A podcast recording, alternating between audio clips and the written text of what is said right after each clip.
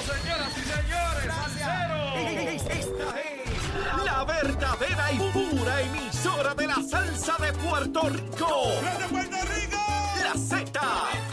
WZNTFM 93.7 San Juan, WZMTFM 93.3 Ponce y WIOB 97.5 Mayagüez. La que representa la salsa en la isla del encanto.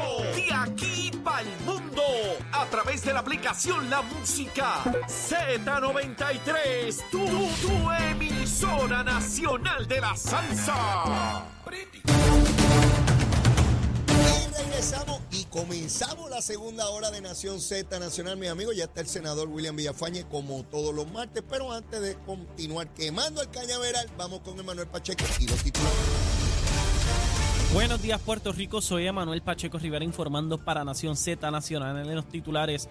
Ayer lunes en horas de la tarde, agentes de la División de Explosivos de la Policía de Puerto Rico desactivaron un artefacto explosivo de fabricación casera colocado en los predios de la oficina de Luma Energy en Guayama. En otras noticias, el senador Juan Zaragoza junto al representante Héctor Ferrer hicieron ayer un llamado al gobernador Pedro Pierluisi para que cumpla con su responsabilidad de nombrar a las personas necesarias a la Comisión Evaluadora de Salario Mínimo, que lleva inoperante hace más de un año para que el ente funcione.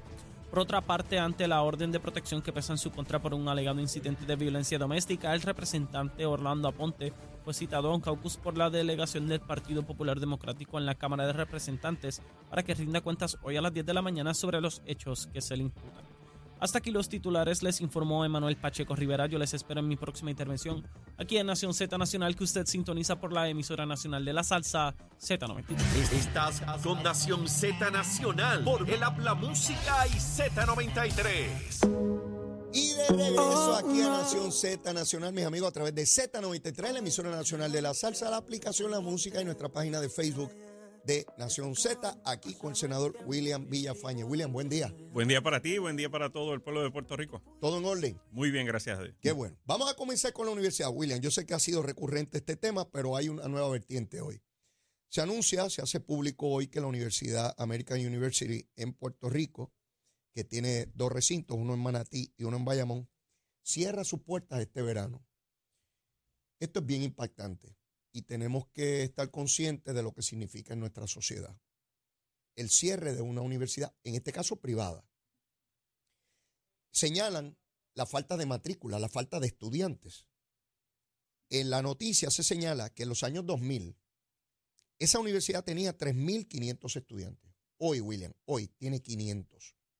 Que no hay manera de sostener económicamente la institución porque los gastos siguen siendo los mismos, ¿verdad? Mantener abierta toda esa estructura con los costos y gastos que eso conlleva. Y tiene que cerrar la universidad. Esto tiene un paralelismo con el cierre de ya más de una década, como tú muy bien sabes, de escuelas en Puerto Rico, escuelas públicas y también privadas, porque han cerrado montones de colegios, particularmente colegios católicos, han cerrado un montón por la falta de niños, de estudiantes. Se dio un discurso grandísimo aquí de que era que los gobiernos querían cerrar escuelas porque querían que la gente fuera bruta. No es eso. No había niños. Eh, y ahora vemos cómo el efecto va subiendo. Al principio eran los grados menores, pero va subiendo. Y ya llegó el momento en que las universidades no tienen estudiantes. Va a llegar el momento que otras universidades privadas enfrenten esa disyuntiva. ¿Cierro o no? Y te, te planteo lo siguiente porque quiero tu reacción. Yo estoy convencido, William, que la Junta de Supervisión Fiscal que estudia todo esto identifica en el sistema de UPR con tantos recintos y algunos de ellos con unas cantidades escuálidas de estudiantes, que la Universidad de, de, Puerto Rico también tiene que definir y cerrar recintos para poder operar, poder consolidar operaciones, que es lo mismo que se está hablando con los municipios. Fíjate cómo esto afecta a toda nuestra sociedad la escasez de recursos, la escasez de población, la escasez de niños, la escasez de jóvenes y de estudiantes. Van a venir otras universidades, William. Van a venir. En 3, 4, 5, 6 años, esto, los demógrafos dicen que esto es crisis lo que viene. ¿Qué hacemos? Bueno, eh, decía, eh, ¿verdad? Eh, la teoría de Darwin que eh, no es el más fuerte, sino el que tenga la capacidad de adaptarse, el que sobrevive. Y en, eh, como en todas sociedades, siempre se tiende a idolatrar instituciones. Y lo clave aquí es entender que eh, la sociedad no está para lograr la supervivencia de las instituciones, sino a la inversa. Las instituciones son mecanismos, eh, instrumentos para lograr que las sociedades avancen y las sociedades eh, sobrevivan a los retos que, que, ¿verdad? que le advienen. En el caso nuestro, tenemos una realidad que es compartida con muchos otros lugares en el mundo, donde demográficamente nuestras nuevas generaciones tienden a ser mucho eh, menos en cantidad de la que históricamente por los pasados décadas eh, y siglos experimentamos ¿verdad? ese crecimiento constante. Pues ahora vamos a la inversa, vamos teniendo una cantidad de estudiantes mucho menor, de jóvenes, de niños. Y a eso le añadimos una eh, revolución industrial que implica eh, carreras cortas, que implica un énfasis en la tecnología y unas oportunidades de competitividad laboral, profesional, empresarial, que lleva a una gran cantidad de talento joven a migrar hacia los estados. Todos estos factores se suman y resultan en lo que estamos experimentando desde hace ya algunos años en Puerto Rico, donde cada vez menos niños tenemos en nuestro sistema de educación pública, mm. empezando por los grados menores, llegando a, como lo estamos viendo entonces en el día de hoy, a los grados superiores y universitarios. Como bien señala, se criticó mucho cuando se comenzaron a clausurar planteles escolares.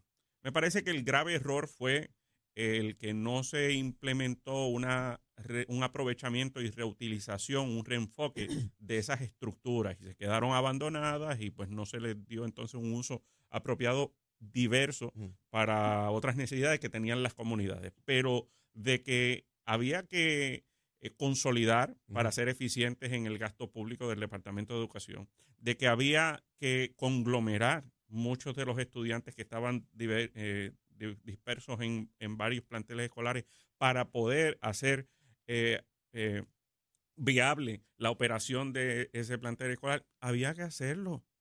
Esa es, esa es la, manera de lograr que el plantel escolar sea viable.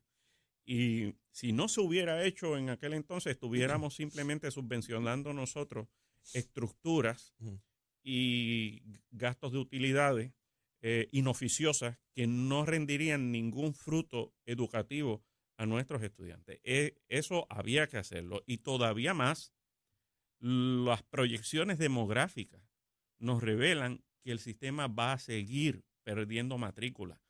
Durante eh, el sistema educativo público llegó a tener cerca de 800 mil estudiantes en su matrícula. El año pasado apenas tenía casi, casi 200 mil. O sea, la, cantidad es absurda de clientela que, ha perdido. Y, el reto grande es que eso va a seguir eh, bajando, no el año que viene, va a seguir bajando por las próximas décadas, según las proyecciones. Y nosotros tenemos que atemperar nuestro, nuestro gasto público, nuestra inversión a esa realidad. Eh, plantear lo contrario, de nuevo, es eh, alimentar falsos patrimonios que no rinden ningún tipo de beneficio ni fruto, ni fruto al pueblo puertorriqueño, ni sirven a lo que necesita el pueblo de cara a los retos del futuro. Esa expresión que tú haces de que no podemos mitificar, ¿verdad? y esta palabra la pongo yo, eh, instituciones, como que tenemos que preservar eso independientemente de todo lo demás, porque cuando nosotros creamos estructuras gubernamentales o privadas, lo hacemos para beneficio de la sociedad. Y cuando cambian los paradigmas, las expectativas, las proyecciones de esa sociedad, esas instituciones tienen que tener también la posibilidad de cambiar y ajustarse a esa nueva realidad. Por tanto, aquí nosotros tenemos que enfrentar algo que lo o nos adelantamos porque sabemos que va a ocurrir o nos va a golpear, nos va a golpear. De una parte cuando se cerraban escuelas, pues todos estos grupos de que era que querían que el pueblo puertorriqueño no se educara y qué sé yo qué, Caramba, una escuela que tenía, como llegó a ser la República de Colombia, donde yo estudié en la escuela superior, que había que tener turnos de estudiantes por la mañana y por la tarde de la cantidad. Ahora tú pasas por allí y hay tres o cuatro estudiantes. Toda una instalación gigantesca, porque la instalación es de, primer orden, su infraestructura. Pero está vacía, no hay estudiantes. Y no podemos meter allí a la gente de lucha si entrega, no. Son estudiantes los que van a estar allí. Y, y de nuevo, es la capacidad de adaptarse. Eh, estas instituciones pueden servir, pero tienen que adaptarse a, a los retos del futuro y tienen que buscar la manera de ser viable. Y existen mecanismos, hay universidades, eh, por ejemplo, que han estado eh, ampliando su oferta a lugares más allá de su jurisdicción a través del Internet, eh, utilizando otros mecanismos de financiamiento, innovando eh, y subsisten, incluso han aumentado eh, su, su clientela.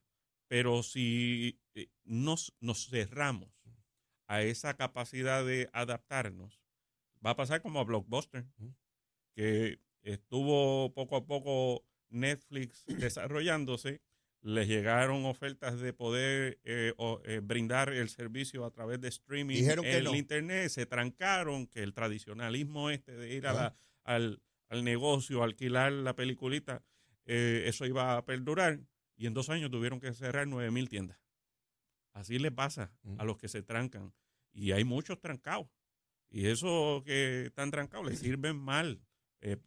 Principalmente el problema es cuando esto ocurre en el gobierno, porque el que paga las consecuencias es el pueblo completo. Sin yo tener ningún estudio empírico, solamente a base de la experiencia mía, ¿verdad? Lo que eso pueda significar. Yo me encuentro con muchos jóvenes que me dicen, no, yo, yo no quiero ir para la universidad. Yo lo que quiero es un trabajo. O sea, nuestra sociedad está enfocada en el trabajo. Y créanme, yo estoy convencido que uno tiene que tener un conocimiento integral y un conocimiento de, de- de- de historia, de ciencia, de matemáticas para poderse conducir. Pero nuestra sociedad empuja a otra cosa, a una cosa bien, eh, bien práctica, bien utilitaria. Y ellos, quiero tener un empleo y todo estudiante quiere llegar este, con un carro. Cuando yo estudiaba, no todo el mundo ten- teníamos carro.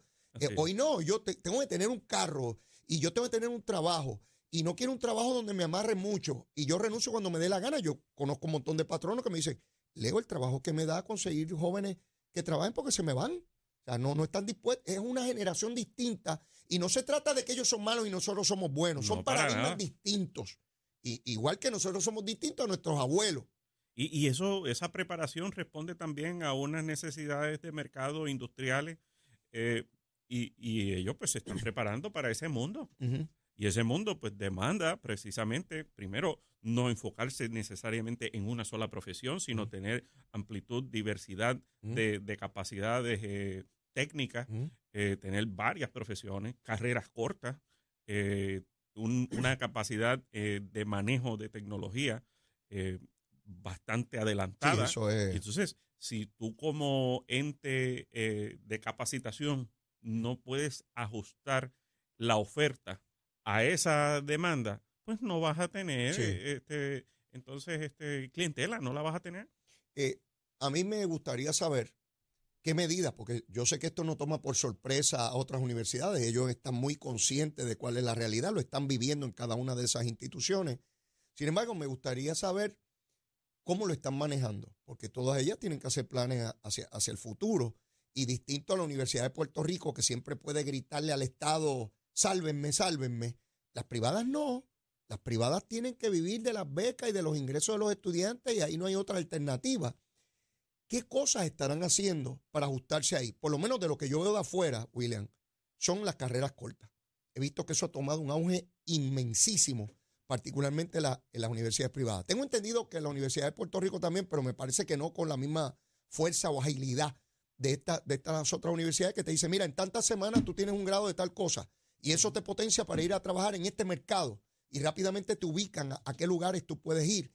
Entonces yo veo estudiantes que, van a la UPR y obtienen unos bachilleratos en áreas que son importantes. Yo no digo que no, ni estoy relegándole el aspecto académico e intelectual, pero no tienen posibilidad alguna, William, alguna de obtener un empleo digno eh, eh, eh, allá afuera a tono con la educación que tienen. Sin embargo, tienen que ir a esos empleos o subempleos con personas que no tienen ninguna preparación, que son los que, los que estarían disponibles para ellos. Sí, sí, co- concuerdo contigo. La universidad sí ha eh, reforzado la oferta de eh, carreras cortas eh, y, ¿verdad? y- y brindar estas oportunidades también para el, el estudiante que trabaja. Ayer el gobernador, el, el gobernador firmó un acuerdo con la Universidad de Puerto Rico para crear un internado de verano donde estudiantes universitarios Mm. puedan tener esa experiencia Sí. profesional, laboral, eh, y puedan devengar incluso hasta 6 mil dólares durante el periodo de, verano. de verano. Y, y- y todo este tipo de mecanismos son Mm. lo que brindan esa capacidad de adaptación. El, el- sé que están trabajando también con ampliar la oferta eh, en línea, online, para eh, tratar de capturar eh, clientes también fuera de Puerto Rico, ya sea en Sudamérica, ya sea entre los 60 millones de hispanohablantes que hay en, en- en la nación. Así que eh, hacia allá es que tienen que mirar. Eso es lo que están haciendo las instituciones universitarias más longevas a nivel Bueno, de todo el mundo. Para darte un, un ejemplo que me toca muy de cerca, mi hija Patricia, que se graduó ahora Sí. de- en dos semanas de, de bachillerato en, en American University en Washington, D.C. De hecho, voy para, estoy lucido, ¿sabes? Sí, Voy para allá, imagínate. no olvídate de eso, este, imagínate, mi bebé. Este, o nuestra bebé. Eh, Patricia, sus últimos exámenes eh, son en línea y ella vive a pasos de la universidad. No son presenciales, no tiene que ir a un salón. Ah, esto ha cambiado, William, para mí era impensable cuando yo estudiaba que nos velaban, que no nos copiáramos y estaba un maestro en el salón, sí. Que en una computadora, yo por allá en un sitio lejano, cojo un examen y me lo corrigen y me envían la nota y no le vi la cara al profesor. O sea, eh, eh, eh, es Sí. impactante, William, lo que está Bueno, ocurriendo. Bueno, hace cuántos años las universidades de- Salamanca y la Complutense en España eh, pues han estado eh, atendiendo ¿verdad? unas necesidades educativas eh, de estudiantes Claro. en- de Puerto Rico eh, sin, sin tener que estar presente todo el semestre allá. en- Claro. en- o sea, son alternativas que van a atraer eh, eh, clientela y, y estamos en un momento donde la Universidad de Puerto Rico, ¿verdad? Sí necesitamos eh, que se ofrezca un, ¿verdad? Aquí en Puerto Rico ese tipo de capacitación. Siempre vamos a tener eh, eh, eh, jóvenes que necesitan eh, la capacitación adecuada. Tenemos un recinto de ciencias médicas que es vital para la subsistencia de un, ser- de un servicio eh, médico en Puerto Rico Mm. de calidad. Eh, pues, pues nosotros tenemos entonces que mirar qué es lo que hace falta hacer para lograr que eh, se adapte a las nuevas realidades, permanezca esa parte esencial para, la, para que Puerto Rico continúe, ¿verdad? Con, con los servicios básicos fundamentales que necesita. Hay un hospital universitario y está también el de Carolina. So- son- o sea, que hay una serie de elementos que se brindan. Este, por ejemplo, la, la, la red cívica de Puerto Rico, que en esencia es fruto de- eh, dentro de la Universidad de Puerto Rico. El, Hay activos ahí que tienen Oh, la capacidad de ser el- potenciados. El, centro molecular, entre muchísimos otros. O sea, hay eh, unos elementos que son, eh, son clave. Fíjate cómo lo digo, son clave para eh, el Puerto Rico del futuro. La necesidad es la madre de la invención, me dijeron a mí hace mucho tiempo y según pasan los años lo voy corroborando. Mientras me den los dineros, yo no tengo, eh, el Sí. día que, que no me los dan, pues tengo que buscarlos Claro. y tengo que ser ingenioso. Quiero ir otra vez a la expresión tuya sobre eh, que las instituciones no se crean para adorarlas, sino para servirle y tienen que cambiar según va cambiando el tiempo. Va a llegar el momento que este asunto de la gente tener que ir a trabajar a un sitio físicamente cada vez se va desplazando. Este asunto de ir a una universidad físicamente va a irse desplazando. Para nosotros nos da más trabajo, pero esas nuevas generaciones lo van viendo así. A los que todavía son románticos y tienen que coger un periódico, mira, de esto de papel. Yo no compro un papel de esto, de ningún periódico. Mira, mira este papel. Así es. Tú sabes los árboles que hay que tumbar, el papel, el ambiente, papá. Ahora yo lo leo todo en el celular.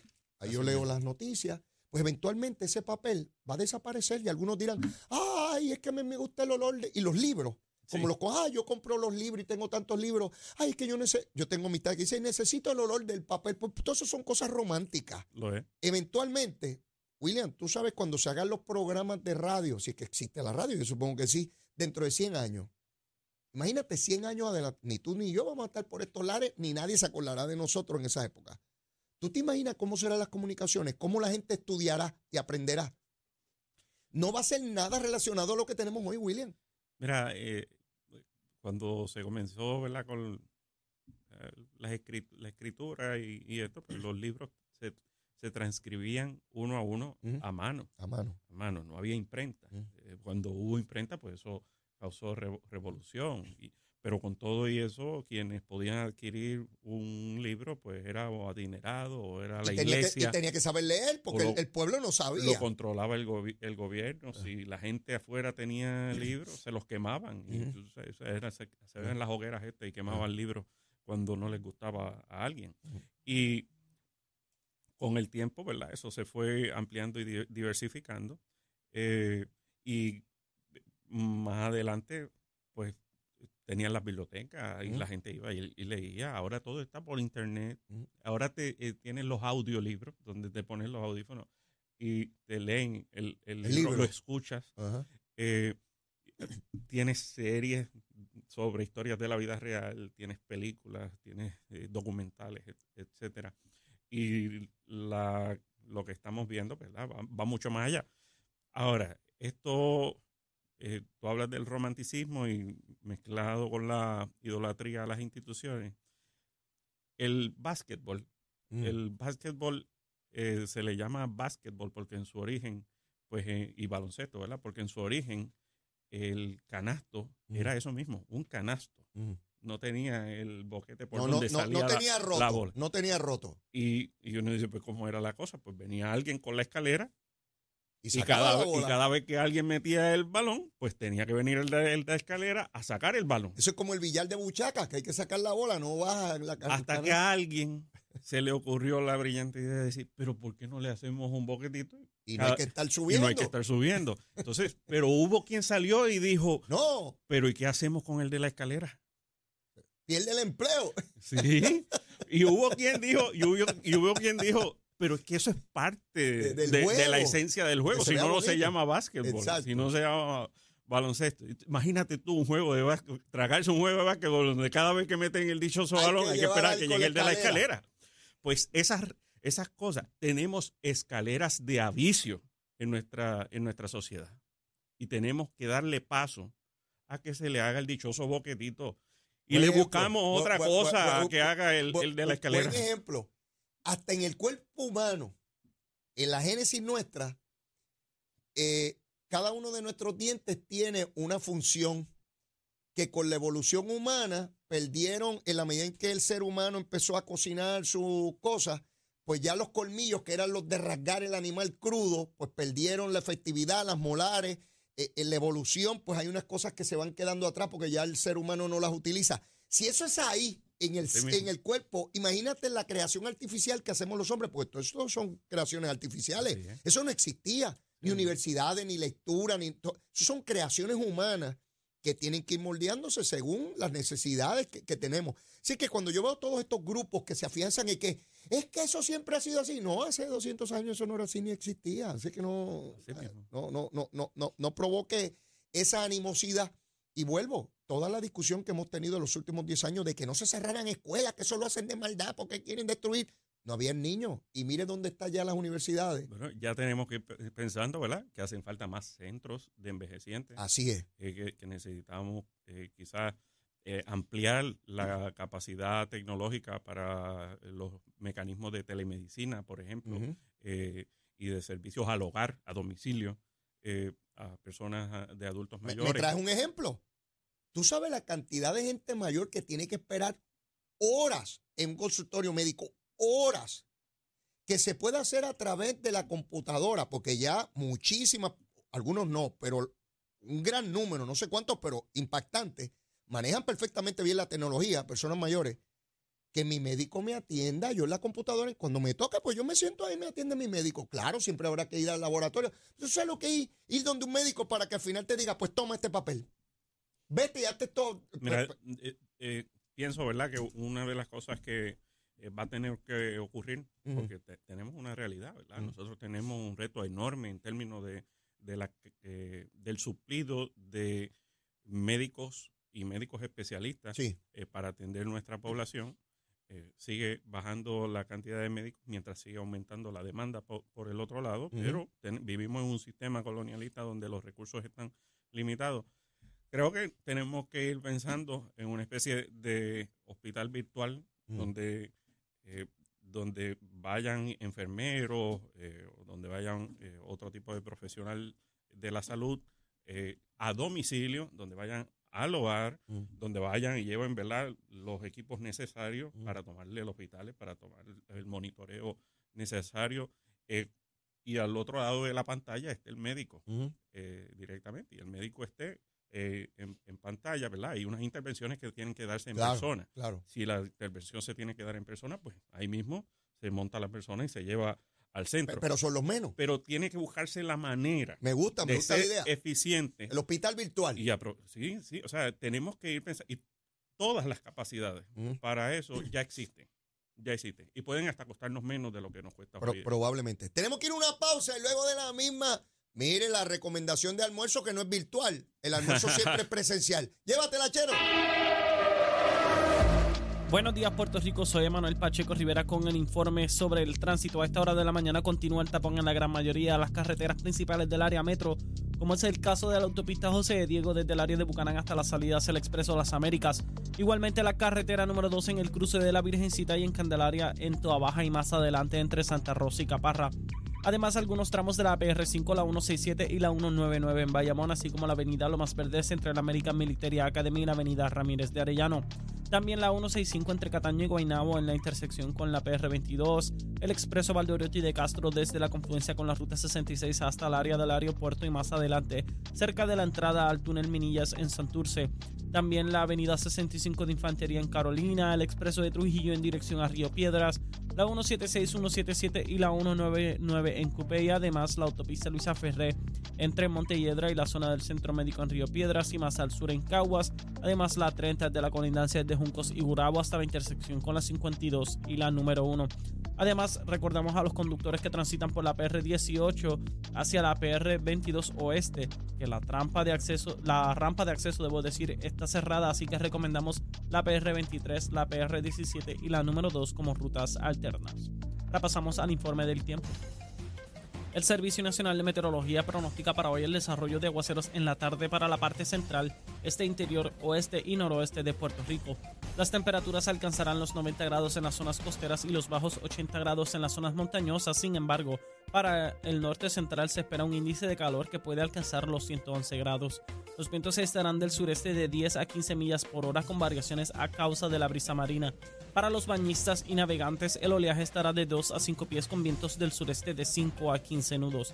Además, existe riesgo moderado de corrientes marinas para las playas del oeste, norte y este de Puerto Rico, incluyendo Vieques y Culebra. Hasta aquí el tiempo, les informó Emanuel Pacheco Rivera. Yo les espero en mi próxima intervención aquí en Nación Z Nacional, que usted sintoniza a través de la emisora nacional de la salsa Z.